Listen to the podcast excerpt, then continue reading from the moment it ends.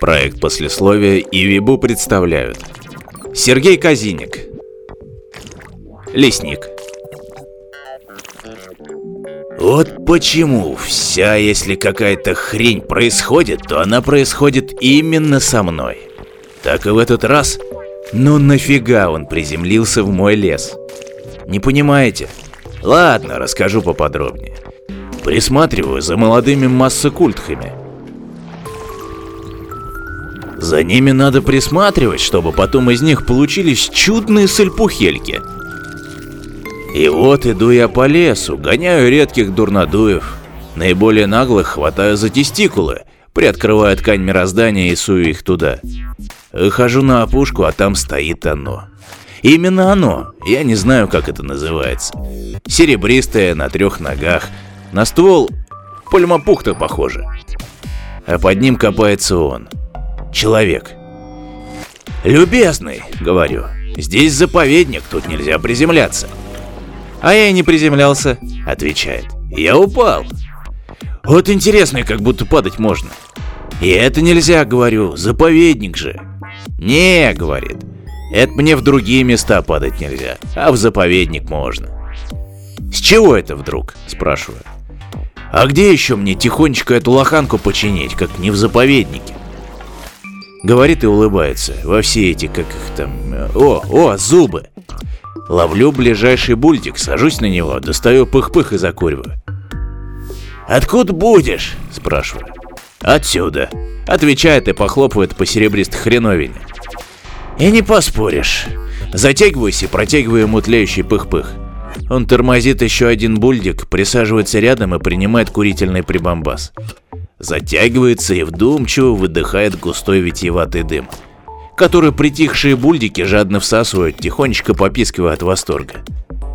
«А как починишься, куда дальше?» Продолжая интересоваться на свою голову. «Туда!» — тычет пальцем в небо. «И опять не поспоришь!» Затягиваюсь и молча рассматриваю серебристую хреновину. Слой за слоем.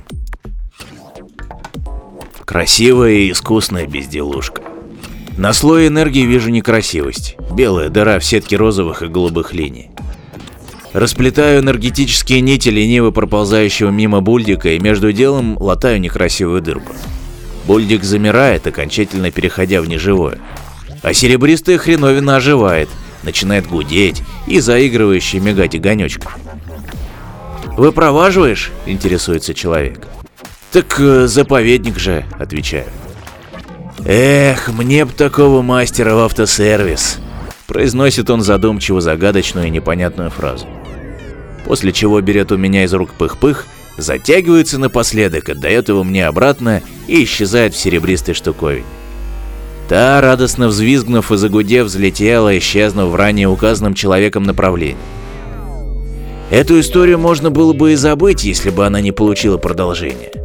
Недавно приземлилась еще одна хреновина – больше, чем та предыдущая.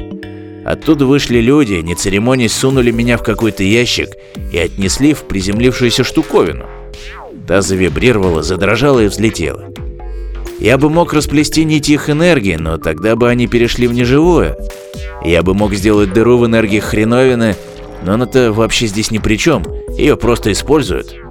Я бы мог скользнуть во времени назад и просто не помогать чинить ту, самую первую хреновину.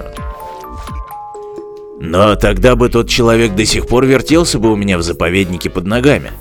Поэтому пришлось приподнять ткань мироздания и скользнуть туда. Вышел я на том же самом месте, где меня упаковали в ящик, весь облепленный рассерженными дурнодуями. Вынужден был рассердить их еще больше, за тестикулы запихав обратно. Я был бы очень рад, чтобы хоть на этом все закончилось. Но серебристая штуковина прилетала еще раз. Люди из нее вышедшие были сердиты и весьма решительны. На этот раз я не стал ждать, пока меня опять упакуют в ящик или каким-либо иным образом попытаются переместить из моего леса. Скользнув на уровень их личных энергий, я переплел их нити между собой, сделав из нескольких пришельцев одно существо. Оно тут же забыло обо мне и заметалось во все стороны одновременно, не забывая при этом истошно орать и толкать само себя. Чтобы прекратить этот шумный балаган, я запихал его в серебристую хреновину, на которой они прилетели, а ее запер, быстро вырастив вокруг нее непролазные кусты. Ни хрен тут ходить, мля. Был как раз сезон созревания толстосиськи крутобедристой, а она в этот период тишину любит. А сейчас в небе над моим лесом кружит как минимум десяток серебристых летающих штуковин. И что-то мне подсказывает, что явились они сюда именно за мной. Я лесник, мне нельзя покидать мой лес. Массакультхи наконец разродились чудесными сальпухукельками, а они такие воздушные, нежные, требовательные к вниманию, что даже думать не стоит о том, чтобы их покинуть.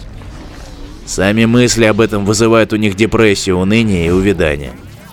Создаю временный вихрь и помещаю его на пути серебристых хреновин. Они влетают в него, и время локально зацикливается. Цепочка событий «было, сейчас будет» для них стала кольцом «было, сейчас было». В каком-то смысле я им даже завидую. Я очень не люблю незапланированные события. От них я нервничаю. А я лесник, мне нервничать нельзя, от этого нервничает весь лес. А когда он нервничает, то становится опасен, причем не только мне. И не только себе. Он способен порождать таких чудовищ, по сравнению с которыми даже циркуляра-сфинктер показался бы безобидным пушистым котенком. И единственный вопрос, который меня сейчас мучает больше всего, нафига тот самый первый человек приземлился именно в мой лес?